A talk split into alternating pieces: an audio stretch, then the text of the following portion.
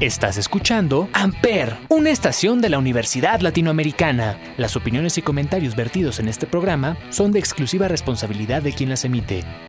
Amper Radio presenta.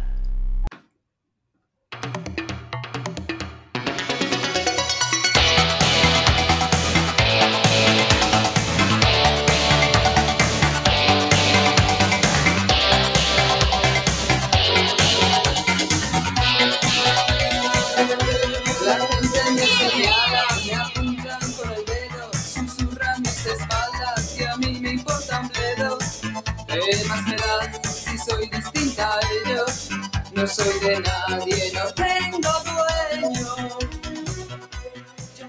Hola a todos, bienvenidos a un nuevo episodio de este podcast llamado Sonidos en el Aire a través de Amper Radio de la Universidad Latinoamericana y como todos los miércoles nos acompaña Olivier. Olivier, ¿qué tal? ¿Cómo estás? Hola Ismael y hola a todos los que nos escuchan aquí en Sonidos en el Aire por Amper Radio de la Universidad Latinoamericana.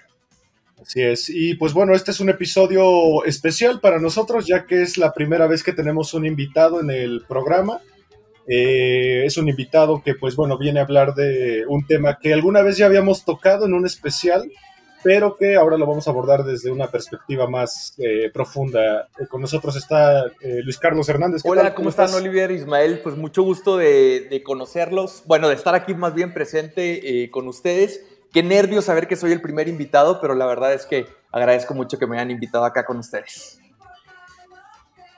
No, de No. nada. Pues aquí la idea es, es compartir el espacio y pues bueno, cuéntanos nada más un poquito de ti para que la gente... te Bueno, pues como dices, yo soy Luis Carlos, o me pueden encontrar ahí en Twitter, Instagram como arroba no Juan Carlos. Eh, ¿Qué te digo? Bueno, pues yo me dedico a la prensa y a las relaciones públicas. eh, eh, todo el tema de la comunicación, eh, me gusta mucho el tema de las causas sociales y escribo en medios eh, electrónicos, en algunas revistas. Y creo que este tema, el que vamos a platicar, me gusta muchísimo porque me he enfocado los últimos años en llevar a cabo investigaciones o en participar eh, en mesas de trabajo, en actividades que tengan que ver un poquito con la inclusión de las minorías, de- con la equidad, con la justicia, con la igualdad de derechos entre las personas. Y bueno, creo que este tema tiene que ver con esto y cuando me platicaron que su podcast era de música, pues me encantó todavía más porque creo que es- son temas que a lo mejor creemos como que están separados, pero en realidad la música ha acompañado desde la historia a todos los movimientos sociales históricos que podamos imaginarnos, ¿no? Donde, donde quiera que hagamos alguna referencia, pues tiene que haber también una referencia musical que lo acompañe y pues por eso creo que este tema me, me encanta. Así es, y pues bueno, Olivier, ¿de qué vamos a platicar el día de hoy? Pues vamos a hablar un poco del, de la música y la relación que tiene pues con la comunidad LGBT y todo este ambiente y cómo les pues les ha ayudado en muchas ocasiones, ¿no? A, superar ciertas circunstancias, ciertas adversidades, como un apoyo, digamos. Sí, y de igual manera, pues vamos a platicar un poco algunos artistas que se han visto envueltos en esta comunidad y también algunos problemas que les ha venido con, con la misma inclusión a esta comunidad. Y bueno, creo que uno de los representantes más icónicos de, este mundo, pues es eh, David Bowie, que al final David Bowie, pues siempre se caracterizó por una, una forma muy andrógina, ¿no? De, de ser él. Como que al principio de su carrera no se determinó muy bien si era eh, hombre, si era mujer, era muy andrógino y pues terminó siendo parte icónica, ¿no? De esta, de esta parte. Sí, así es, ¿no? Sobre bueno, yo lo vi con muchos por la parte de la cómo, cómo se vestía, ¿no? Él era un como que siento que está un poco adelantado a su época en cuanto a la forma de, de vestir, de comportarse. Y le valía un poco, ¿no? Eso era parte de él. Siento que él no le interesaba lo que opinaba la gente de él, ¿no? Eso me parece que, que fue algo importante dentro de su imagen y de la música que, que él hacía, ¿no? ¿A ti te gusta David Bowie? Pues fíjate que sí, claro que lo he escuchado, eh, tal vez no está en mi, en mi top 10, pero sí, algo que respecto a lo que decías de que está muy adelantado a su época, estoy completamente de acuerdo con esto, ¿no? Eh, otro ejemplo podría ser Prince, eh, que son personas que llegaron y rompieron este estereotipo. A mí lo que me cuesta trabajo o entender es toda la, la multitud, todos los seguidores que tenían, las seguidoras, que podríamos decir que no, no, eran personas solamente homosexuales, sino heterosexuales y, de cualquier este, eh, orientación sexual, que en ese entonces lo aceptaban o lo entendían o eran fans, pero ahora, después de muchos años, entramos al conflicto este de eh, intentar que permanezcan los estereotipos de género, ¿no? Diciéndole, que tú, cantante hombre, tienes que tener esos, estas características y tú, cantante mujer, tienes que tener estas otras características. Entonces yo pienso, bueno, ¿en dónde está la evolución si hace 30, 40 años teníamos este tipo de artistas y los aceptaban y nos gustamos igual, igual te vamos a hablar más adelante seguro de un Freddie Mercury, este, y ahora parece ser que en lugar de ir para adelante vas para atrás porque este tipo de figuras andróginas, especialmente como lo decías, que no reflejan un contexto sexual o que no se ajustan a un estereotipo, luego causan ruido o causan molestia, ¿no? ¿A cuántos artistas les ha costado tanto tiempo aceptar su orientación sexual o incluso definir su identidad de género eh, precisamente por el miedo al rechazo, ¿no? México y el mundo es, es ejemplo de esto. Y bueno, creo que en este caso, pues ya, ya lo veíamos venir ya lo aceptábamos y ahora en muchos casos parece ser que en lugar de estar evolucionando retrocedemos, ¿no? Es curioso que menciones eh, a Prince porque yo lo que había leído de él es que él estaba muy en contra de los matrimonios igualitarios y nunca apoyó en realidad el movimiento LGBT, a pesar de que pues es muy característica su música en este tipo de tanto su música como su imagen, ¿no? Muy andrógina, eh, con muchos eh, manerismos muy, muy característicos, pero él siempre se manifestó muy en contra de este, pues tal cual, ¿no? De la comunidad LGBT. Eh, de hecho, también Olivier me comentaba hace rato de también otros artistas que, que, como decías tú, muy tardíamente aceptaron, como me decías de George Michael, ¿no, Por ejemplo. Sí, por ejemplo, George Michael, pues con Guam y todo, durante mucho tiempo no aceptaba su sexualidad hasta que pues por lo que sé, lo cacharon en un baño, ¿no? De un antro o algo así con otra persona y pues ya tuvo que aceptarlo y pues él dijo que él temía que su carrera valiera porque pues a él le gustaban muchas mujeres también, ¿no? Y tenía miedo que, que si se enteraban que era gay, pues fueran a, fuera a perder sus fans femeninas y que tuviera este mucho, pues que perdiera su carrera mucho, ¿no? Es que también nos habla, como decía, creo que Luis Carlos, de una construcción que se ha dado en base a la masculinidad musical, de que el, hombre es el que en la música es el rockstar, ¿no? Que trae a las chicas, que trae eh, este muy, muy masculino, y que estos, estos ejemplos son buenos. Prince es un ejemplo de que rompió con este estereotipo, David Bowie, eh, incluso el mismo George Michael lo rompieron, aunque ha habido casos de artistas que pues simplemente no les importó, que es el que decías Freddie Mercury. Y que él también se tardó un tiempo, ¿no? En, aceptarlo abiertamente, creo. O por ejemplo, vámonos a un caso eh, más latino, que es el caso de Ricky Martin, por ejemplo, que todos conocimos, que era como la bomba latina referente en el mundo, este, un sex symbol para las mujeres, este, de lo que representaba la, la, virilidad, la masculinidad latina, y pues sale algunos años después y acepta su homosexualidad. Y este, parece ser que al principio le causaba mucho conflicto hacerlo, pero que al fin y al cabo terminó no afectando considerablemente su carrera, pero que no nada más el tema musical, por ejemplo, hacía unas declaraciones hace algunos meses respecto a que sale y, anuncia salir, del closet, como lo decimos coloquialmente, anuncia eh, o dice que es homosexual, y parece ser que no hay tanto problema, pero luego sube fotografías con su pareja y lo dejan de seguir muchas personas o lo acusan o lo ofenden a través de las redes. Entonces, parece ser que quieren que sea algo que acepten, pero que no hagan, que no hagan público o no lo manifiesten. Es como está este doble discurso. Y tal cual como ponías el ejemplo de Prince, hay un ejemplo también aquí mexicano muy importante, eh, porque creo que también se vale que, que de aquí, y es el de la cantante Yuri, por ejemplo, que no sé si ustedes lo han escuchado, Yuri, que en el caso mexicano es como, es icónica para la comunidad LGBT, ¿no? Es, sus canciones, de todas las personas, todos los transformistas, eh, travestis, show drag, todos quienes eh, eh, la, personifican o le rinden este homenaje. Y esta actriz ha reiterado en, múltiples ocasiones que está en contra de la unión homoparental también, que es pecado, que no está a favor de, de la adopción LGBT, etcétera Entonces, esto le ha traído problemas desde luego con la comunidad, pero al fin y al cabo es un mercado que la ha hecho fuerte, que le ha consumido eh, durante toda su carrera artística, ¿no? Esto es un ejemplo también de lo, de lo incongruente que puede resultar esto y pues me imagino que casos como estos hay en todo el mundo. Sí, que yo, tengo entendido que ella como que se volvió cristiana o algo así, ¿no? Y, empezó a hacer música cristiana y a lo mejor de ahí viene que ya sus creencias hayan cambiado un poco, ¿no? Porque para los cristianos o alguna religión de este estilo, pues no es bien vista la homosexualidad ni nada de eso, ¿no? Entonces no sé si eso tenga que ver con, pues, con, su opinión al respecto, porque sí cambió, ¿no? De, estilo musical y de todo. Yo, yo, creo que sí, pero bueno, insisto en esto que lo incongruente que resulta que es una comunidad que te ha dado tanto, que te ha consumido, que ha comprado este, eh, tus discos, que ha ido a tus conciertos, que se sabe tus canciones y como te decía que eres referente en, la comunidad, ¿no? Y luego no hay apoyo, no hay respaldo, creo que esto pues te habla de que de, una poca gratitud, ¿no?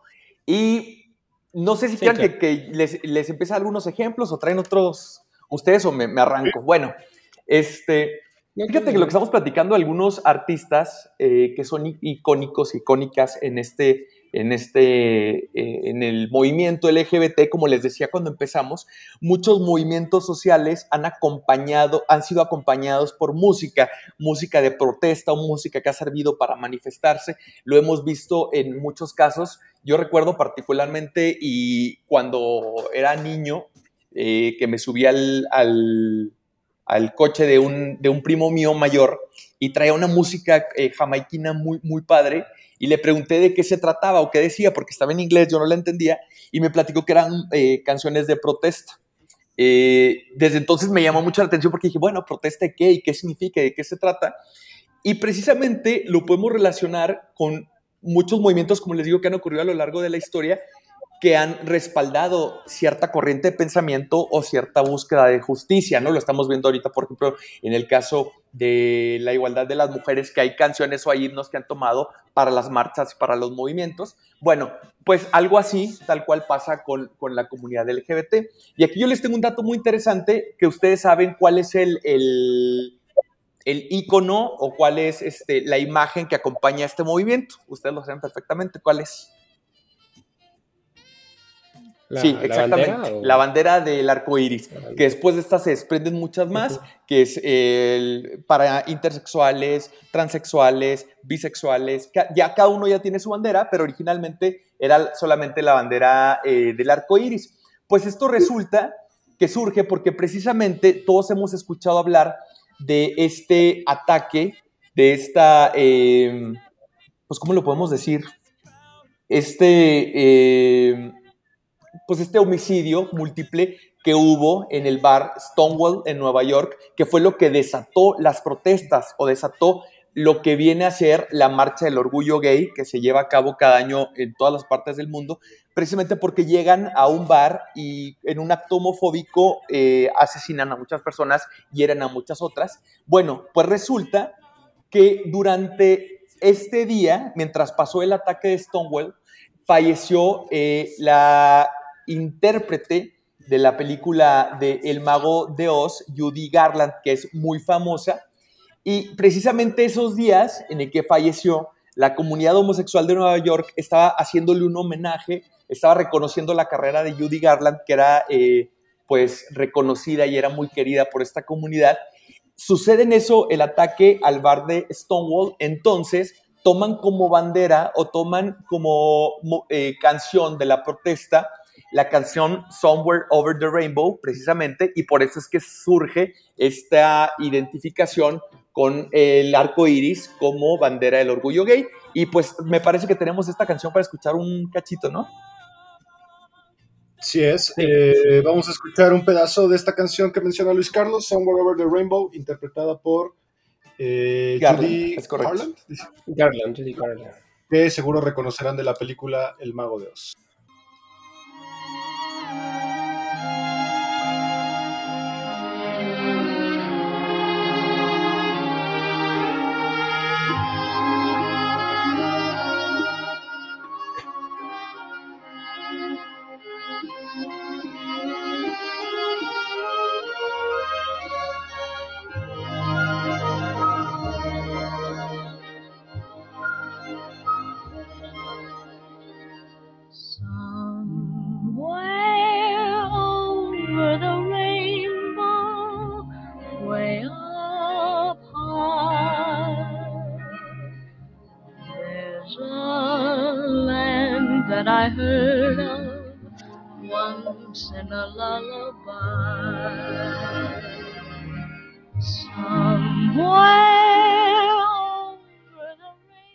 Bien, esto fue Somewhere Over the Rainbow, de- interpretada por Judy Harlan, de la película El Mago de Oz. Y Luis Carlos, Sí. yo te quería preguntar, también hay una parte que es importante dentro de este movimiento en el cual no solo se basa eh, en hombres eh, abiertamente homosexuales o hombres que también lo, lo ocultan, sino que también hay muchos eh, íconos, como decías el de Yuri, que son femeninos y chicas que a lo mejor ni siquiera eh, tienen esta eh, orientación sexual, por ejemplo, Madonna, que, que también se ha convertido en un ícono dentro de- del movimiento. Yo creo que Madonna es una de las más representativas. Justo esto que estamos platicando de Judy Garland era como lo, lo que conocían o lo que había en esa época, ¿no? Era como, hijo, esa actriz que todos admiramos porque es actriz de musical. Hay también una tendencia hacia los musicales, hacia el teatro, hacia todo esto, ¿no? Admirar a las actrices, a las cantantes de los de los 50, de los 40, pero precisamente una persona que viene y rompe y que genera una nueva eh, una nueva etapa o que crea una nueva generación para la comunidad LGBT, este, y hablamos de, de, de, este, de la comunidad lésbica, de la comunidad gay, de la comunidad transexual, travesti, transgénero, etcétera, y fue precisamente Madonna, y lo logra con una canción que, que posiciona mundialmente y que inmediatamente toma esta comunidad como referente también como bandera, y fue la canción Vogue, este, que Madonna hace es esta de las canciones, como les comento, la más, de las más icono- icónicas en 1990 y que se convierte en este emblema musical mundial de, de la comunidad. ¿Cuál fue la razón? Pues la cantante dio a conocer precisamente lo que es el voguing. No sé si ustedes lo han escuchado, que es un baile que nació en por ahí de los 60, 70 en los salones de baile del Harlem en New York. Bueno, estos bailes se hacían precisamente porque como no podían tener manifestaciones públicas o no eran aceptadas en, en bares heterosexuales, por ejemplo, no estaba bien visto que llegara una persona gay, no estaba bien visto que llegara una persona travesti, eh, transgénero, que por cierto, les voy a recomendar rapidísimo una serie que está en, en- no sé si puedo decir la marca, en una plataforma Sí. en Netflix que se llama Pose y te muestra toda esta, esta historia. Entonces, la, la comunidad afroamericana, precisamente, los afroamericanos eh, LGBT, sobre todo los, los afroamericanos que eran eh, travestis o transexuales, eh, organizaban estos bailes en el Harlem que se llamaban balls, donde se juntaban y bailaban y hacían este paso que era el voguing. Madonna toma el voguing y convierte en- y saca la canción Vogue y se vuelve pues todo un suceso mundial que posiciona ya de ahí en adelante a Madonna como una de las grandes representantes de la comunidad LGBT y que siempre se ha manifestado a favor y que ha hecho, eh, ha tenido causas a favor de la lucha contra el VIH, por ejemplo, y en contra de la homofobia y muchas causas más que se relacionan con esta comunidad. Que, que yo me acuerdo cuando era adolescente que uno de los primeros eh, momentos icónicos que yo vi sobre algo eh, de la comunidad LGBT fue este momento en donde Madonna se besa con, con Britney Spears en, en los MTV, ¿no? O algo así. Y que Sí, para mí los MTV, sí. que para mí fue muy rompedor porque pues yo, yo era un niño entrando a la adolescencia. Dos mujeres yo, besándose en la pues, tele. todavía no conocía. Sí, Sí, o sea, yo era- no conocía. Yo no conocía nada de esto y de repente vi dos mujeres que eran famosas y se besaban y para mí era como de, wow, ¿por qué no? O sea, ¿qué está pasando? Que también creo que Britney Spears, ¿no? Se ha convertido en un referente también de esta de estos movimientos. Quizá no al nivel, ¿no? De Madonna. Es que, ¿sabes? A veces, y lo que es justo lo que estoy pensando con esto que estás diciendo, es que no siempre es en los dos sentidos. O sea, la comunidad gay toma a las grandes divas o a los grandes artistas, ¿no? Y los empodera y les compra y tiene, eh, compra sus mercancías, sus playeras, sus discos, todo, pero no siempre hay como esta, no siempre regresan este, e- este apoyo, pero hay muchos artistas que sí, por ejemplo, el caso de Madonna que decíamos. Britney no estoy tan seguro, eh, no, no he visto tanta ni he escuchado tanta manifestación de ella, pero ¿sabes de quién sí? Porque hablamos el caso de Madonna, por ejemplo, ¿no? Pasan algunos años y sí surge la princesa del pop y hay este movimiento mundial del pop que tal vez sí tiene alguna relación, pero quien viene y le hace el, el relevo a Madonna es precisamente nuestra querida, mi amiga íntima, y le mando un saludo hasta donde esté, que es Lady Gaga, que viene y hace este, este relevo de musical, empieza a sacar canciones que no solamente le gustaban a la comunidad gay por la tonada, porque creo que tenía, tiene un ritmo, un tipo de música que es muy como para el antro, ¿no? Muy para la fiesta. Eh, pero eh, sus canciones empiezan a hablar acerca de igualdad, empiezan a empoderar a las personas sobre aceptarse tal y como son. Un ejemplo de esto es la canción eh, Born This Way, este, que habla precisamente y de una forma literal eh, acerca de que Dios hizo a las personas como son, que por eso tenemos que querernos. Menciona a las personas transgéneros, gay, bisexual, de, la raza que seas, de, del color que seas. Eh, naciste de esta forma, ¿no? Entonces es también un himno porque empodera la, las diferencias, pero al mismo tiempo llamando a la igualdad de las personas. Creo que Born This Way también es un, es, pues es historia mundial, ¿no? De hecho, yo, algo curioso que leí de ese disco es que, digo, no sé si saben, la Rolling Stone cada ciertos años, me parece que cada 10 años saca una lista de los 500 discos más influyentes de la historia. Y hace como 5 años la volvieron a cambiar y metieron ese disco, el Born This Way. Y muchos artistas se quejaron de que pues, Lady Gaga es mucho más actual, que pues cómo le puede ganar a discos eh, icónicos, ¿no? Del jazz, como de John Coltrane o cosas así. Pero es que justamente la Rolling Stone lo que defiende es que ese disco marcó un antes y un después de lo que era la música que tuviera una temática de inclusión o que tuviera una temática de aceptación tanto de género como corpórea como, como de ideología, ¿no? Sí, y es que es, es precisamente como les decía, la música, el mensaje, pero todo lo que la acompaña, ¿no? Este uso de la coreografía, del glitter, de los vestuarios, de las pelucas, de eh, los conceptos, todo esto que tiene que ver como con el tipo artístico que caracteriza o que le gusta a la comunidad LGBT, muy, muy orientado hacia lo queer, hacia lo drag, ¿no? Que es también tendencia mundial, sobre todo, que siempre ha existido, pero ahorita creo que todos hablamos de eso, o se ha hecho muy famoso por programa, programas como eh, RuPaul Drag Race en todo el mundo, pero creo que eh, de eso ha servido, ¿no? En gran parte. Y Lady Gaga, yo estoy completamente de acuerdo, pues que hace renacer todo el movimiento, pues con muchísimos Grammys, muchísimos premios, y que hasta la fecha la tienen identificada como actualmente, pues como la reina, ¿no? De la comunidad. Ella tenía un pique con Madonna, ¿no? Al principio. Yo recuerdo que Madonna la llegaba a criticar porque decía que le estaba copiando, que era como que le quería como quitar la, el puesto. Yo, yo, creo que sí, fíjate. Sí, eh, hubo algunos comentarios, estuvieron juntas en, en, algún programa donde le cuestionaba algunas de sus letras, pero creo que el tema es esto de, de, entender pues los relevos generacionales, ¿no? Madonna siempre va a ser Madonna y nadie le va a poder quitar ese lugar, pero creo que lo que Lady Gaga ha hecho es diferente. Siempre se le ha criticado por muchas cosas, que si canta, que si no canta, pero creo que ha demostrado ser una artista multifacética y que también, como les decía en el caso anterior de Madonna, también se ha comprometido mucho con las causas de la inclusión, la igualdad, de, sobre todo de alto a la violencia intrafamiliar, de ayudar a menores en situación de calle y desde luego pues con la comunidad LGBT, que esto te habla también mucho de la calidad humana de, de artista como ella, ¿no? Y que pues que nos gusta muchísimo, a mí me encanta. Sí, pues bueno, a mí vamos. se me hace mejor músico Lady Gaga que Sí, Madonna. claro, claro, claro. Compone, escribe y bueno, no sé si canta, no, pues lo que yo he escuchado ya se me hace que canta bien. Sí, sí, sí canta muy bien. Sí, y ahorita, no se me hace mal. Y ahorita la, la, está rompiendo de actriz también, o sea, y le ha ido bastante bien. Y bueno, creo que, ¿por qué no nos vamos con esto de Lady Gaga? Que ahorita creo que lo pusiste.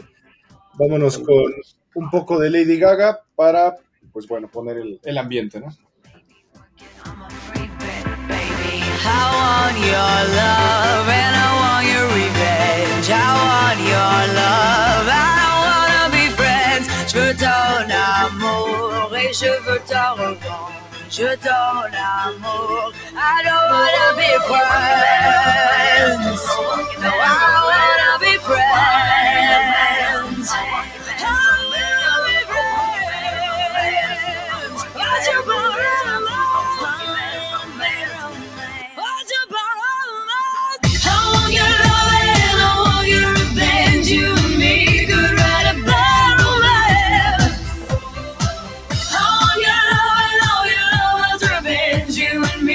por ejemplo, fíjate esta que acaban de poner, Bad Romance, que es, una, de verdad, si vas a un antro gay y sale esta canción, estoy seguro que la mayoría de las personas que están ahí se saben la coreografía, que si ves el video es un video increíble donde Lady Gaga pues es, este, como, es un personaje, ¿no? Asexuado, este, que no sabe si es humano, si es este, de, de, otra parte del universo, ¿no? O sea, como esto con lo que juega, que creo que es lo que, lo que le hace a la comunidad eh, res, respaldarla, ¿no? Por precisamente toda la, la propuesta que tiene.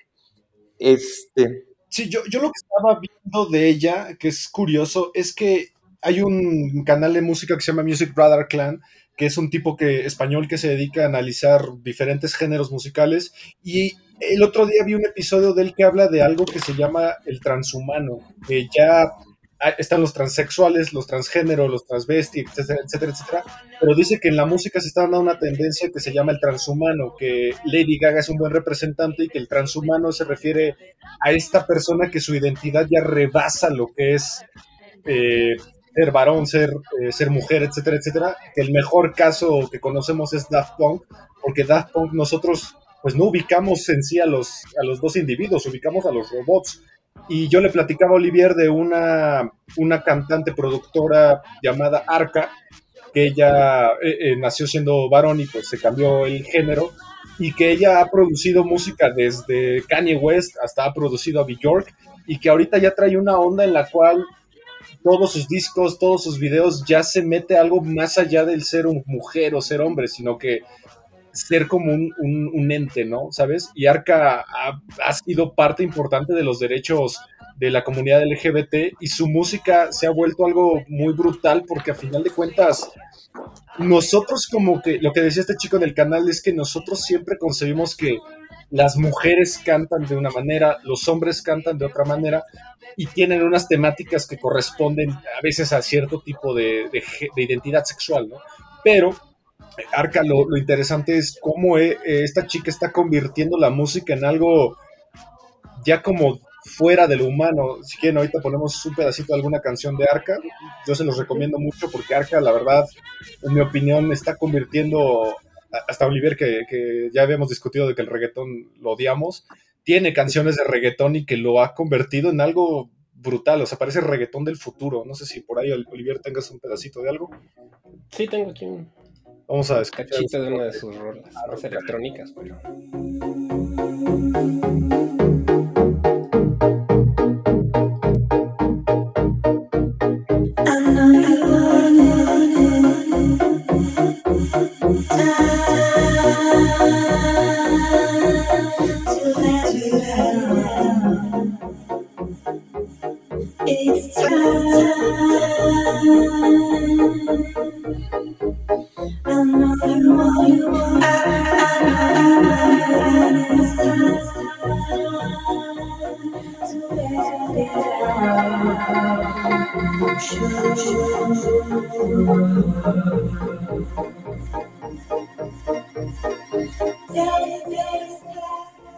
Bueno, esto fue un pedacito de Arca. Algo que, que sí me gustaría que, que, opinaran es, Arca, Arca es una persona que nació en Venezuela y él, él, ella lo que comentaba es justamente eso. Yo nací en un país en donde ser homosexual, en donde ser transgénero era, es imposible. Yo me tuve que salir de ahí para justamente poder lograr ser yo y actualmente lo que, lo que ella comenta es que la música debe romper esa barrera de que los hombres cantan esto y las mujeres cantan esto y la música de hombres es así y la música de mujeres es así. No sé ustedes qué, qué opinan en cuanto a cuál es el futuro de todo este movimiento, que creo que Ark es un buen referente. Fíjate que yo creo en lo que comentas que es y, y, no solamente con el tema de la música, por eso me gusta que, que, me han invitado a platicar de esto, porque lo podemos relacionar con todo. Tenemos que entender que el mundo está en movimiento y que la sociedad se va adaptando, se va moviendo, porque todavía hay personas que quieren eh, aferrarse o detenerse lo más posible a lo que se pensaba hace algunos años, pero en realidad la música es, es un movimiento completo, ¿no?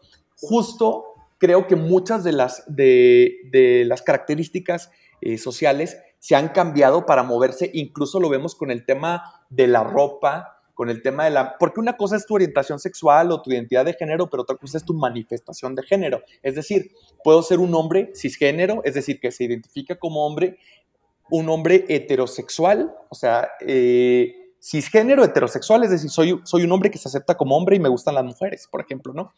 Pero vestirte a lo mejor con tacones o con falda o ponerte medias o algo, porque esa es tu manifestación, que estás haciendo que es libre y que es diferente a tu, este, a tu orientación de sexo, a tu identidad de género, ¿no? Entonces creo que la música pasa eh, con esto, que antes como el, sobre todo a quienes vivimos en México o en algunos países también así que están como con esta onda muy conservadora de, del clásico hombre, vamos a poner el ejemplo mexicano, ¿no? El, el, el, hombre cantante, que es el hombre del mariachi vestido, que va y se roba a la damisela y la sube al caballo, ¿no? Y, y esto de cantar así como con una voz muy grave, se ha ido modificando con el paso del tiempo y esto pues es inevitable, creo que hay muchas muchas tendencias.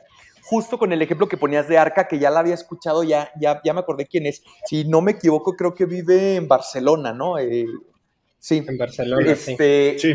Ya la había escuchado. Fíjate, hay un ejemplo que tal vez ustedes puedan identificar, que es el de esta, eh, de Conchita Wurst. No sé si lo han escuchado alguna vez. Si no, por ahí lo pueden buscar. Resulta que eh, su nombre original es Tomás Neuwirth que es un cantante austriaco que participó en un concurso, no me acuerdo si era American ah, Idol, este, y, desarrolla este personaje, Conchita Wurst, o sea, no es su identidad, sino es un personaje que desarrolla haciendo como un statement o una declaración de la tolerancia y de la aceptación. Entonces canta, su tono de voz no es el tono de voz eh, de un hombre, sino de una mujer, y es, está vestido de mujer, pero tiene barba, ¿no? Entonces por eso lo pueden reconocer y que causó mucha polémica en este concurso porque en muchos países fue censurado precisamente por, por este tabú de cómo es posible que pueda estar cantando un hombre vestido de mujer y con barba, ¿no? O sea, que luego es como muy disruptivo, ¿no? Contra lo que en muchas sociedades o muchos países está permitido. Creo que este es un gran ejemplo de esto. Eso fue en el 2014, entonces de, de ahí para acá creo que han cambiado muchísimo las cosas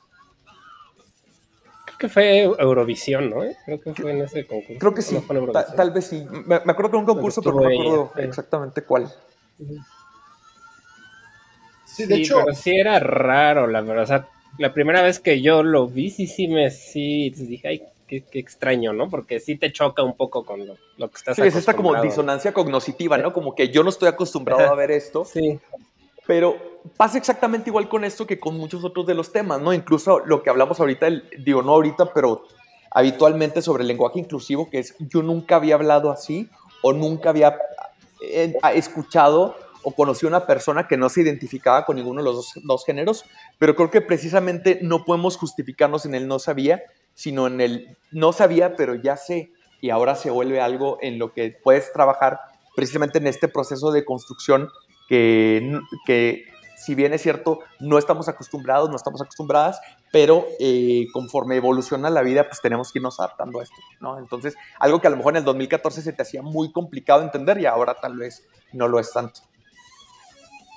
Sí, a nosotros creo que nos está pasando de una manera un poquito más presente. Eh, Olivier y yo somos maestros, entonces, por lo menos a mí sí me ha pasado un alumno, una alumna que llega y, profe, a mí por favor ya no me diga no, no se refiere a mí como chica, llámeme por mi nombre o refiérase a mí como ente, eh, persona, como, le quieran llamar.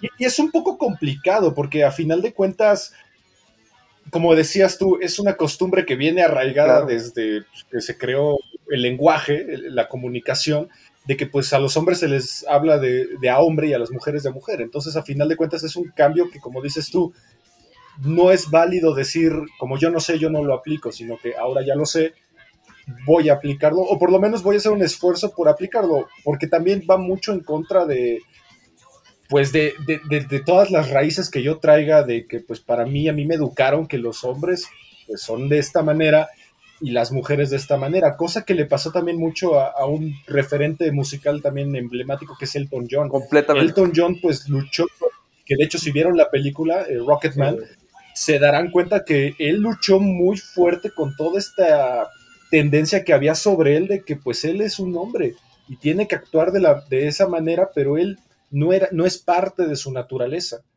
Y creo que eso es algo que nos cuesta mucho trabajo entender, pero creo que la música, en general creo que el arte nos ayuda mucho a, entender porque quizá las palabras nunca, nunca alcanzan, ¿no? Y para eso existe la música, para, para hablar de un lenguaje más allá del, del establecido en una sociedad. Y, cómo es la sociedad también que juzga, ¿no? O sea, por ejemplo, hay un libro buenísimo que les voy a recomendar a quienes nos escuchan, sobre todo si están interesados en, estos estudios o en estos análisis sobre, sobre la historia LGBT, particularmente en el caso de México. Es un libro que se llama México se escribe con J.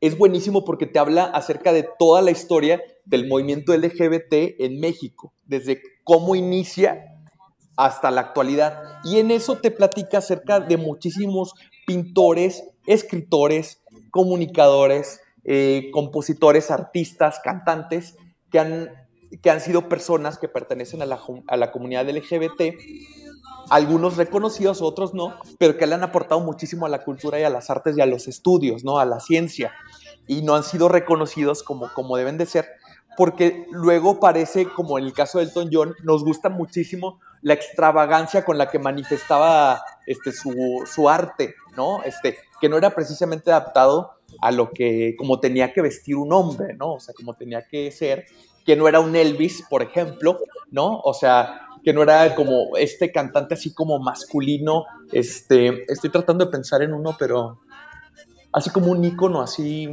muy masculino de Estados Unidos. Bueno, hay muchos ejemplos, ¿no? Puede ser Bruce Springsteen, a lo mejor que Bruce Springsteen es como así como el jefe, hasta, hasta su mismo, por ejemplo. Y en el caso mexicano, hablando del Toño, por ejemplo, vamos al caso mexicano, que es el, el tema Juan Gabriel, ¿no?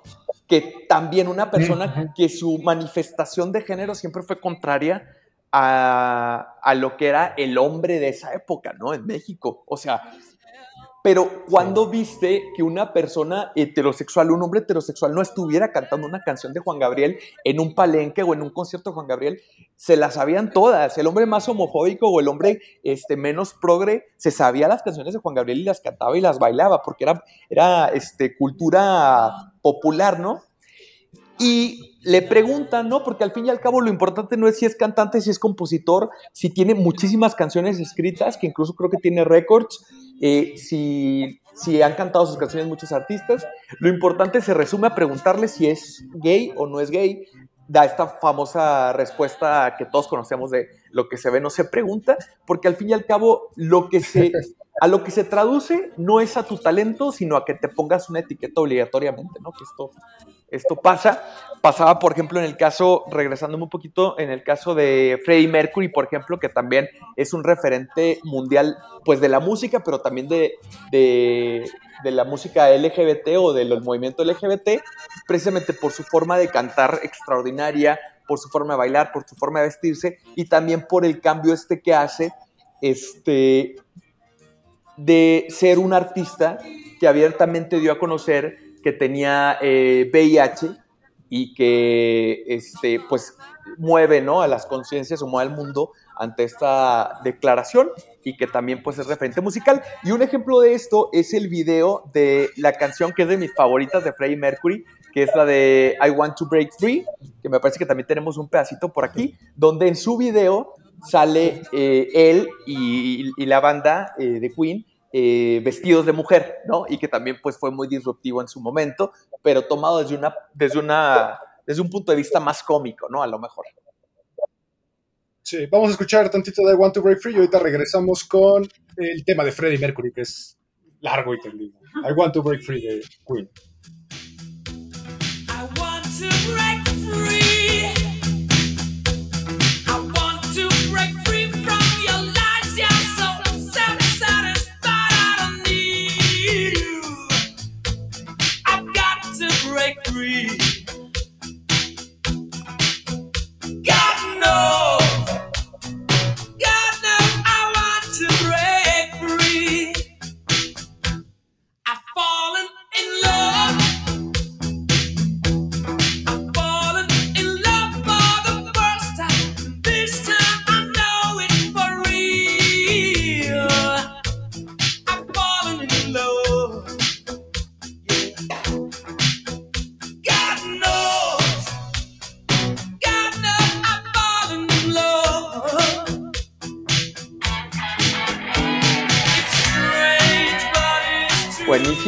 La, canción, ¿no?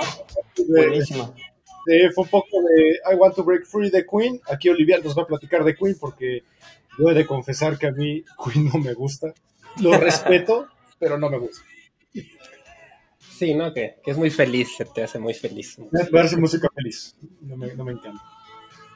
Sí, pero bueno, la verdad es que Freddie Mercury sí fue una figura muy importante, ¿no? Porque además él venía de una familia, pues que eran de, de la India, ¿no? Me parece que tenían otra, rel- sus papás eran, no sé si de la India o de Pakistán, pero tenían una, venían de una, una educación de otra religión más conservadora. Para empezar, creo que no querían ni que él fuera músico, ¿no? Porque él pues, quería ser músico. Y bueno, pues después se, se animó a, a lanzarse en, a pesar de lo que opinaba su familia, y luchó contra corriente mucho tiempo, ¿no? Como músico, su, su talento le ayudó muchísimo porque él tiene una voz privilegiada, toca el piano muy bien, toca varios instrumentos, compone, escribe letras, pero sí tuvo que irme un poco en contra de esta imagen que decía, ¿no? Del rockero que debe ser un- el hombre alfa, ¿no? O algo así. Y también, por lo menos en mi caso, yo es el primer como personalidad así de famosa que yo haya sabido que era abiertamente homosexual y que lo decía y que además el VIH, ¿no? Que, que era, pues, que venía muy ligado con esa comunidad en esos tiempos, ¿no? Que, entonces sí, sí se me hace una, una persona muy importante que, pues sí, tiene su lugar en la música en Sí. general, ¿no? Es- junto con todo el grupo de Queen. Y, y- y precisamente con, esta, con este video que como les comentaba, pues que fue muy controversial, porque precisamente lo que hacen con I Want to Break Free es romper este estereotipo de la masculinidad vistiéndose mujeres, este, mientras estaban precisamente otro tema importante y, y otro este, mensaje del video es que no nada más estaban vestidos de mujeres, sino que también estaban haciendo labores domésticas que estaban relacionadas precisamente con únicamente con las mujeres. Entonces, por eso es que la comunidad LGBT la adopta como un tema que inspira precisamente a que no, no podían hablar de su orientación sexual debido a los tabús de esta época en la que, en la que fue lanzada y pues es así que se convierte en un referente mundial también para la comunidad LGBT. Y es curioso el caso de Freddie Mercury porque igual que como comentabas de Juan Gabriel que cualquier macho alfa canta sus canciones, creo que igualmente con Sí. Freddie Mercury no importa qué tan macho o heterosexual seas, te sabes las canciones de Freddie Mercury y las cantas. De hecho, Queen tiene uno de los conciertos más importantes de la historia, que es esta presentación en el Live Aid, que ya tuvimos un episodio referente a él, y que dentro de la misma comunidad metal, que es un tema que ahorita vamos a explorar, que es un, es un rubro súper cerrado, súper machista, tiene incluso representantes. Estábamos hablando, Olivier y yo, el otro día de este del vocalista de Judas Priest, que es Rob Halford. Olivier, si nos cuentas tantito quién es Rob Halford. Sí, bueno, Rob Halford es el vocalista todavía de Judas Priest, que es una de las bandas más icónicas del heavy metal que empezaron a finales de los 70s, principios de los 80s. Y pues él también fue uno de los pues, músicos que aceptó abiertamente que era homosexual dentro de un ámbito que se consideraba como de- demasiado machista, ¿no? O no, no sé si machista es la palabra, sino orientado hacia los hombres, ¿no? Masculino. Y él, con su voz súper aguda y, y poderosa, este, lo aceptó abiertamente. Y yo me acuerdo haber visto alguna entrevista con él y él dijo que él pensaba que se iba a acabar su carrera porque los metaleros iban a decir, no, pues ya no vamos a escuchar a este tipo. Y se Sí. llevó la gran sorpresa de que realmente a nadie le importó, ¿no? Fue así de, ah, pues, qué bueno, o sea, Sí, tu, tu voz, tu talento es suficiente, no tiene nada que ver tu sexualidad y nadie, o sea, no, no fue ningún... Él pensaba que iba a ser algo mucho más grave de lo que fue, ¿no? O sea, fue- y, y es curioso el caso de Rob Halford porque el apodo de Rob Halford es el dios del metal. Dentro de la comunidad del metal se le conoce él como el dios del metal y es un poco irónico, ¿no? Que el metal sea un rubro en el cual la gente, pues, se representa mucho por el machismo. El dios del metal es homosexual. Representa un poco esta como comunidad no sé, que son como osos, le Sí. dicen, creo, ¿no? Que se visten como de piel y son hombres como más masculinos, grandes, como que de ese estilo es su, su Sí, sí, sí. estilo. También es, es muy... Pero, pues sí, te llevó la sorpresa de que no le resultó Contraproducente. contraproducente, sino lo aceptaron sin ningún problema. Entonces, Oye, fíjate que precisamente en el rock no soy, no soy este, experto, entonces no me atrevería, pero sí creo que hay una época del rock en el que tal vez este, conocíamos a muchos cantantes o muchos personajes y que eran como un poco andróginos, ¿no? Como lo decíamos ahorita, o sea, no sé, pienso en los casos como de, Sí. no sé, Mick Jagger a lo mejor, a lo mejor, este, incluso John Bon Jovi, que también este, después eh, da a conocer su, su orientación sexual, y no sé, Annie Lennox, ¿quién más? Eh, Rod Stewart. Eh, bueno, creo, que, creo que la época a la que te estás refiriendo es el Sí, glam ajá. metal. El glam metal es una época que se dio entre la mitad de los años 70 y finales de los años 90 con bandas como Sí. Motley Crue, Poison, los Ajá. New York Dolls, en el cual incluso exageraban la vestimenta femenina, pero ya a un punto en el cual ellos lo que trataban de representar es que, a ver, tú escucha la música, no te, que no te importe cómo nos vistamos, o sea, lo que cómo nos vestimos es una burla, digamos, al estereotipo Claro. masculino, pero en realidad lo que es la música. Y, y- y si lo vemos desde un punto de vista más técnico, son, son músicos sumamente virtuosos. En el caso de Motley Crue, eh, Tommy Lee es el- uno de los bateristas más virtuosos que existe en el mundo. En el caso de Poison tenemos a Sissy, Sissy DeVille, que es un guitarrista sumamente virtuoso y que al final lo que incomodó un poco esa época es ese, esa disrupción de, de lo incómodo que es ver a un hombre que toca música que trata sobre conquistar chicas cuando él está vestido Sí, con el cabello largo, las uñas pintadas, zapatos de plataforma, ¿no? Este, todo esto que era como... maquillaje, todo. Mucho maquillaje, sí. Twisted Sister Sí. también fue muy famosa en esa época por, por lo mismo, sobre todo el cantante, ¿no?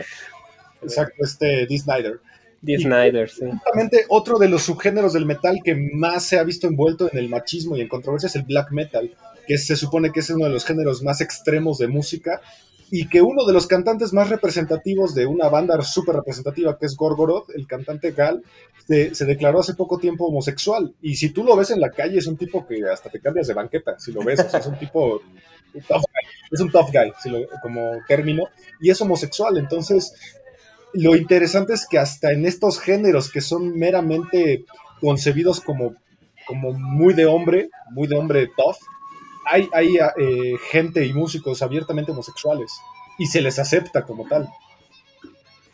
Sí, creo que cada vez es menos importante eso ya, o sea, la sexualidad ya de los miembros de las bandas, como que ya no es algo que toman tan en cuenta muchas veces, ¿no? Ya te fijas en otras cosas como la música en sí, ¿no? Ya no es, siento que, que ya no es un tema como tal tan importante. ¿Es gay o no es gay? O, ya, Sí, que, no es esa- tan importante. que- que esta chica ahorita, Billie Eilish, ¿no? Está Sí. rompiendo un poco esta idea de También. que al principio ella se vestía con ropa muy holgada porque justamente decía, yo tengo un cuerpo con unas proporciones voluptuosas y no quiero que la gente me, me- me mire nada más por ser voluptuosa, lo voy a ocultar y quiero que mi voz hable por mí misma, ¿no? Pero ya lo sacó en el Met Gala, ya la pudimos ver a todos ahí. Dijimos, ah, ok, ya entendimos a qué te referías. Ya vimos, sí, sí, ya vimos, exactamente, pero, pero ella ya se creó un nombre fuera de su cuerpo, ¿sabes? Eso es lo, curioso.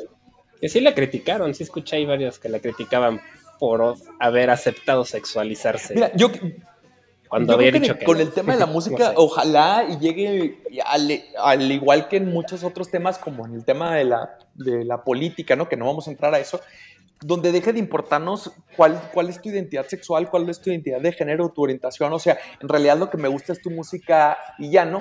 Porque al fin y al cabo, qué bonito es, y a mí mucha gente, no sé si a ustedes les ha pasado, y a quienes nos escuchan, que me dice, oye, es que a mí me gusta mucho ir a los antros gay, porque precisamente en los antros gay la música es buenísima, ¿no? Pero es precisamente por todos estos himnos que se han, que se han adoptado, que no sé cuánto tiempo nos quede, porque me gustaría poner dos ejemplos más antes de... ¿Sí? ¿Puedo? Ok, sí. porque precisamente antes de, de cambiarnos, creo que me gustaría ahí acotar que también una de- época que fue eh, un florecimiento para la música que adopta la comunidad gay, como les decía ahorita, eh, fueron los ochentas, ¿no? Los ochentas, noventas y bueno, Sí. ya de ahí en adelante. Pero en los ochentas surge una canción que se vuelve en el himno por ex- excelencia de la comunidad gay, por eso lo quise eh, tomar, y que no tiene referencia absoluta en realidad eh, a un movimiento LGBT. ¿Por qué? porque su compositor y su cantante era una ferviente católica que saca esta canción eh, manifestando que es un regalo que Dios le había hecho por una situación dura en la que ella atravesaba y que fue esta famosa canción I Will Survive de Gloria Gaynor del 1978 que es, si ponemos yo creo que como un top 10 de las canciones LGBT, creo que I Will Survive es la canción número uno, este, y que habla acerca de este, de este movimiento de, de, de, cuando algo te quiere tirar o cuando tienes algo muy complicado en tu vida que sales adelante, entonces la comunidad LGBT la toma como estandarte y para mí es la canción número uno por excelencia que representa al movimiento gay. Perfecto, entonces vamos a escuchar un pedacito de I Will Survive de Gloria Gaynor por Amper Radio.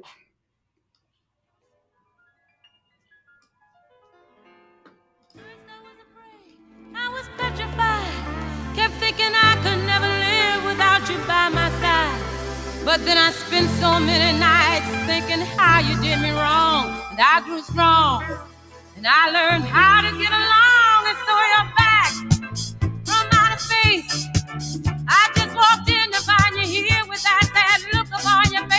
I should have changed that stupid lock. I should have made you leave your key. If I'd have known for just one second you'd be back to bother me. Oh, now go. Walk out the door. Just turn around now. Cause you're not welcome anymore. Weren't you the one who tried to hurt me with goodbye? You think I'd crumble? You think I'd lay down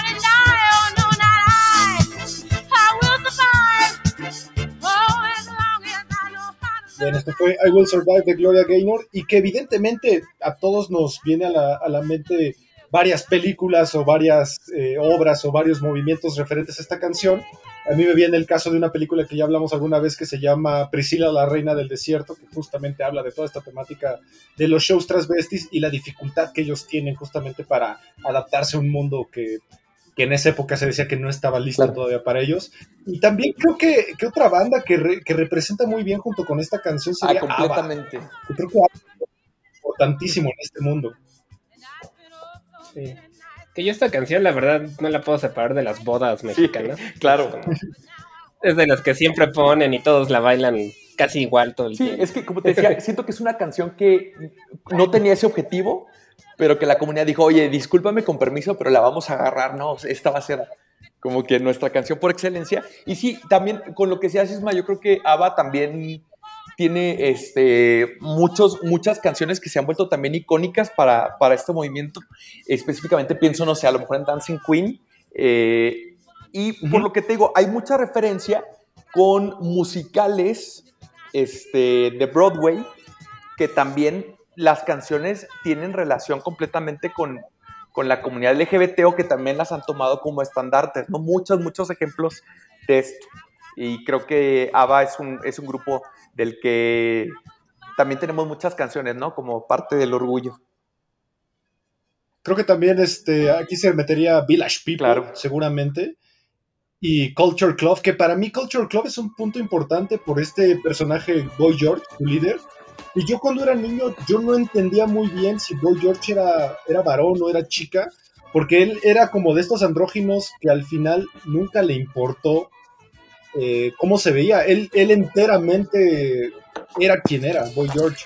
Y que actualmente pues ya ha cambiado mucho porque ha tenido muchos escándalos de que creo que eh, tuvo un problema ahí de acoso a, a menores, pero que al final Boy George siempre tuvo esta, este estandarte de que yo soy así y todos corean sus canciones. Todo el mundo sabemos una canción de Culture Club. Sí, claro. Y también, así ya que dijimos como el referente mundial de, de- el top 1 de, de la, de, la, de la música LGBT, me gustaría también poner un ejemplo no, de, en español. Ya dijimos uno en inglés, otro en español que también es también referente y es así estandarte, es A quién le importa de Alaska y Dinarama, que también pues salió por ahí de 1986, o sea, hace más de 30 años y que nadie ha podido pues desbancar a este clásico, ¿no? En español, que sigue siendo un referente eh, cantado en todo el mundo, interpretado, este ¿A quién le importa? Que también es una canción que no puede faltar como parte de la cultura LGBT. De hecho, en España se dio mucho estos movimientos. Yo me acuerdo de una banda que era Locomo... Locomía. ¿Cómo se llamaban Lo comía, ¿cierto? Usaban incluso estas sombreras Abanicos. y Abanicos. abanicos y hacen una coreografía súper peculiar y que ellos también fueron parte de este movimiento porque España, a final de cuentas, es una cultura súper machista. Recuerden que España viene de, de una dictadura en donde Franco era el súper macho alfa, que pues evidentemente mucha música quedó prohibida en, en España y que, que estos cuatro chicos vinieron a, a romper todo el estandarte que teníamos del español, así súper duro, súper hombre de familia, que pues se vestía de una manera y que estos chicos vinieron con sus sombreras, con sus abanicos y una coreografía que, que te hacía incluso hasta, por más heterosexual que eras, sí te hacía hacer un movimiento imitando Claro. los abanicos. Y sabes también Sí, quién, sí. hablando de España, Mecano también, o sea, todas las canciones de Mecano, el claro. trasfondo que tienen este acerca de, de historias o que interpretan historias que nos hacen pensar también acerca en la comunidad. No sé, un ejemplo clarísimo eh, lo tenemos en Mujer contra Mujer, que habla de un caso específico de, de amor lésbico, eh, y muchas otras de sus canciones que también eh, tienen como este contexto, ¿no? Entonces Mecano también yo creo que fue una muy buena Pues, banda. Su misma obra, la misma obra de Nacho Cano, hoy, hoy no me puedo levantar. Justamente la obra trata sobre un personaje que es abiertamente homosexual y tiene muchos problemas referentes a, su condición. Y que cómo, cómo, cómo la sociedad al final de cuentas se le trata de tragar. Creo que es algo que le pasa a muchos de estos artistas, ¿no? Que, que la, la industria musical, recordemos que es una industria de imagen. Normalmente se basa en la imagen y, en lo- y, la imagen es venta. Entonces, eh, había unos años en los cuales, por ejemplo, los años 60, 70 y 80, en los cuales pues tu imagen hablaba mucho de ti y que llegara una, una banda, como mencionamos hace rato, el movimiento glam metal o un David Bowie, que no se vestía como el estereotipo de, de la música que normalmente traíamos de, como decías tú, de Elvis, viene a romper mucho y viene a cambiar, porque actualmente, en mi percepción, creo que ya no se ve tan extraño ni tan fuera de lo normal que, que haya este tipo de apertura. Tenemos raperos, que el rap también es un género que pues, evidentemente se ha vuelto mucho en, en el machismo. Tenemos a Frank Ocean, tenemos a Tyler, the Creator, que ambos son abiertamente o, o- u homosexuales o bisexuales. Y que ya, a mí ya no me parece raro. Está este chico que mencionabas tú, Oliver, la vez pasada, Das, Das Baby, creo que es Das Baby, Little Nas o algo Nas. así. que su última portada está embarazado. Sí, salió él, sale él embarazado, sí. Y en los MTV tuvo ahí un show donde se besaba con los Sí, sí, sí. bailarines. y- que también lo criticaron bastante, pero sí ya fue algo bastante abierto ya, sin ningún tipo de... de- ¿Y sin esconder nada. Sí, y a mí me parece que esa crítica ya no es para afectarlo. De hecho, la gente que los critica, a mí me parece que le sale contraproducente ya criticarlos. Porque ya creo que se ha abierto lo suficiente como para que. Ahora sí que ya cada quien pueda hacer lo que quiera. Siempre y cuando, pues, evidentemente existe un respeto, ¿no? Hacia, hacia los demás. Sí, pues fueron de estas asociaciones religiosas gringas las que se quejaron realmente, ¿no? Que eso es normal, digamos. Y ¿Sabes también qué quisiera decir? También cómo, cómo la música, bueno, las situaciones, ¿no? Eh, como el chisme de los espectáculos en cuanto a quién es homosexual, eh, quién es lesbiana, quién es bisexual, etcétera, le ha dado mucha carnita a los medios, ¿no? Al- a- durante la historia. Sí. Fíjate, por ejemplo, voy a un ejemplo en concreto, pero yo me acuerdo muchísimo, como decías tú, Isma, de, de lo de Britney, Cristina Aguilera y Madonna. Me acuerdo muchísimo un grupo que me gustaba muchísimo, que era este Tatú, ¿no? Que decían, es que son lesbianas las sí, Tatú, justo, ¿no? O sea, qué horror, y cómo crees, y se besan, y este...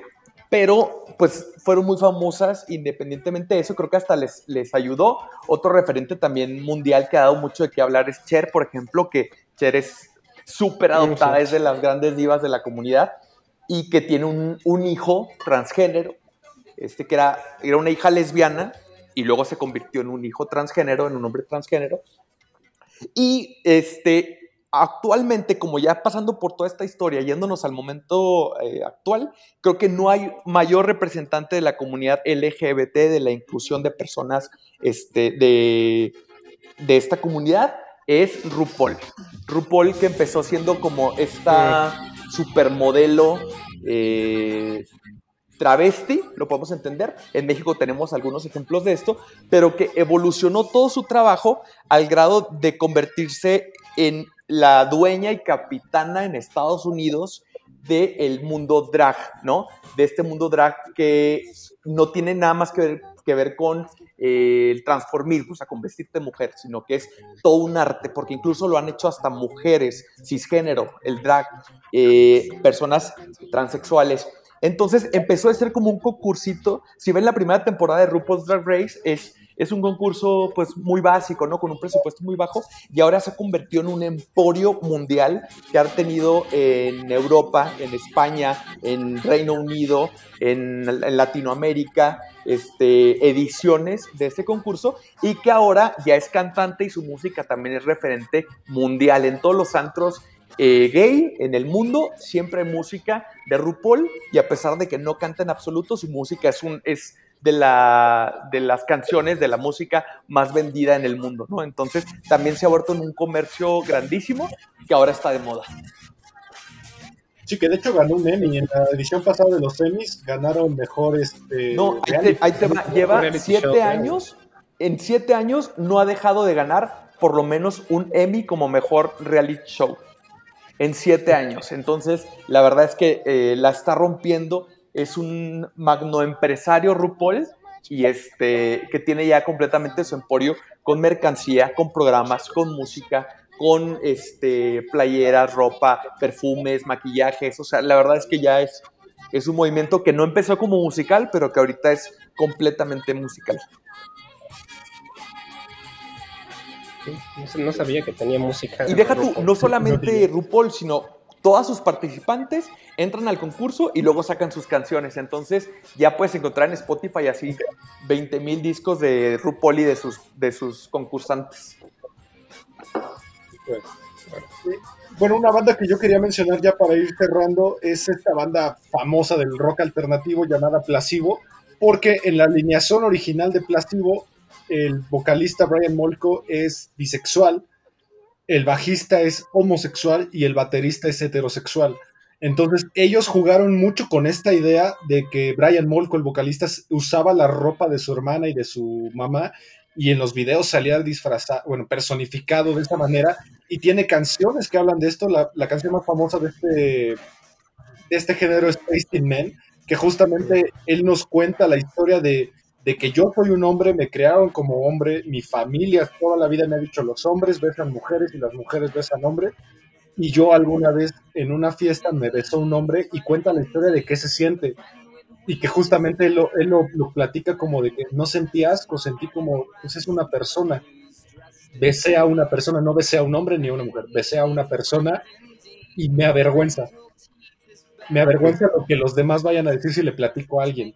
No sé si ese para ti sea un tema que tal vez este, sea muy recurrente, el hecho de, la vergüenza que a veces pueden llegar a sentir, como en este mundo. Bueno, para, para, mí en particular no, desde hace muchísimo tiempo.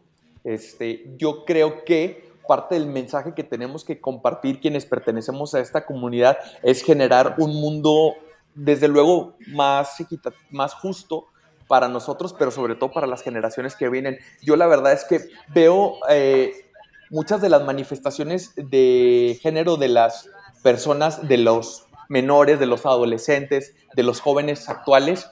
Y digo, qué padre porque creo que hay muchísima más apertura, ¿no? A lo que hubo hace muchísimos años, donde cuántas personas quisieran haber este, manifestado su, su orientación sexual y no podían porque los corrían del trabajo, porque sufrían violencia física, violencia emocional. Y creo que hay muchas generaciones atrás que han planchado el camino para que los que estamos ahorita y los que vienen después podamos de alguna otra forma ser más privilegiados, ¿no? Con, con el momento del mundo que nos tocó vivir.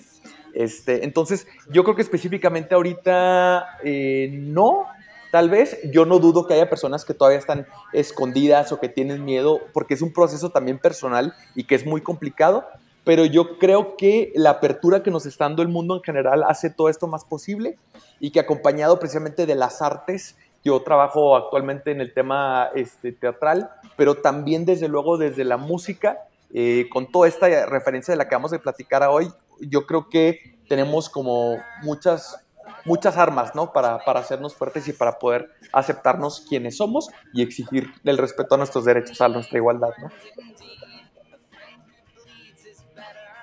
Muy bien. sí. Creo que ahora, bueno, sí, así, que ahora que, que nos ha tocado dar clases, yo sí me he dado cuenta pues, que los chicos más jóvenes ya no, como decías, ya no les da pena y lo hacen abiertamente, ya ni sus compañeros ni nadie les dice absolutamente nada por expresarse. O sea, me, me dado gusto ver eso, que ya no los, no veo, no siento que tengan miedo, vergüenza ni nada de, pues, de ser quienes son. Sí, aunque mucha- muchas veces creo que viene el problema de la familia en algunas ocasiones, debido a, lo mismo que platica justamente el vocalista de Placebo, Brian Molko, que dice, es que mis papás me criaron de esa manera y yo siento que los defraudo o les rompo el corazón o, les causo algún daño con el hecho de rebelarme contra una enseñanza que ellos hicieron en mí.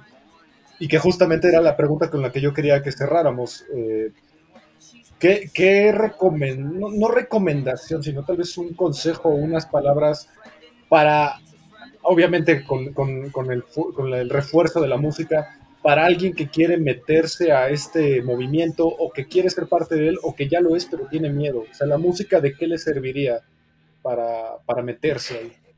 Porque puede conocer la música, las canciones que tú mencionaste, puede conocer I Will Survive, a quién le importa y todo eso, pero tal vez hay un paso que todavía no está alcanzando a dar, ¿sabes? Este, o a lo mejor, a lo mejor esas ya ni las escuchan, a lo mejor hay unas muchísimo más nuevas que tal vez yo ni conozca.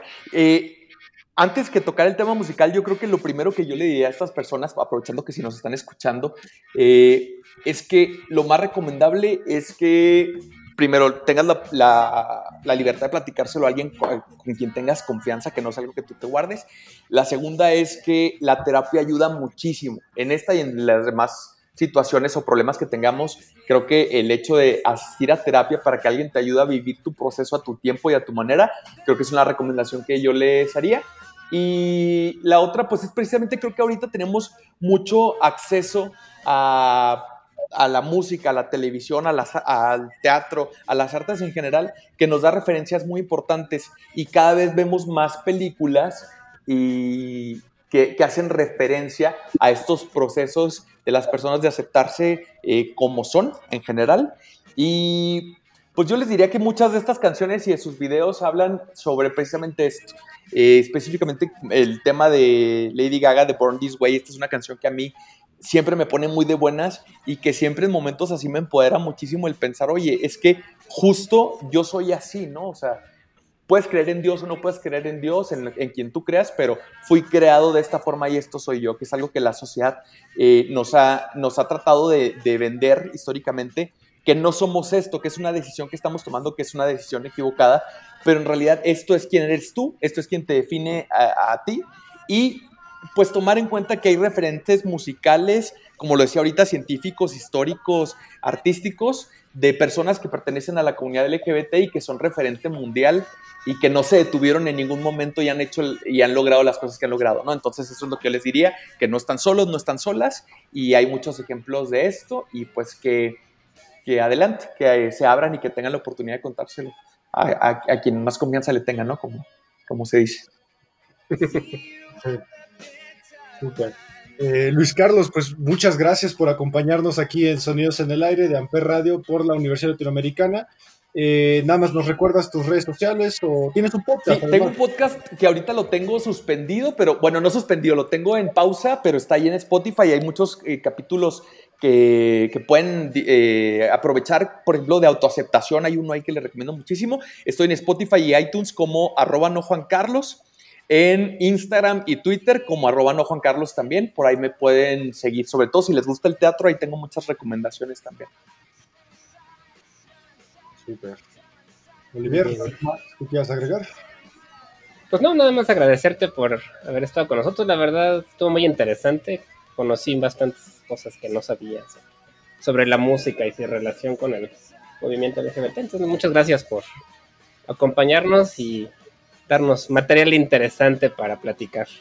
Así es. Eh, yo quisiera cerrar con una cita de Friedrich Nietzsche, un, mi filósofo favorito, que además se sospechaba que él eh, cayó al final de su vida en la locura debido a una frustración porque él era homosexual y jamás pudo eh, pues decirle a nadie por la época, estamos hablando del siglo XIX, que él decía que el teatro era para conocer técnica, pero que la música era para conocer personas, para conocer realmente a la persona y creo que con esa frase pues podremos cerrar.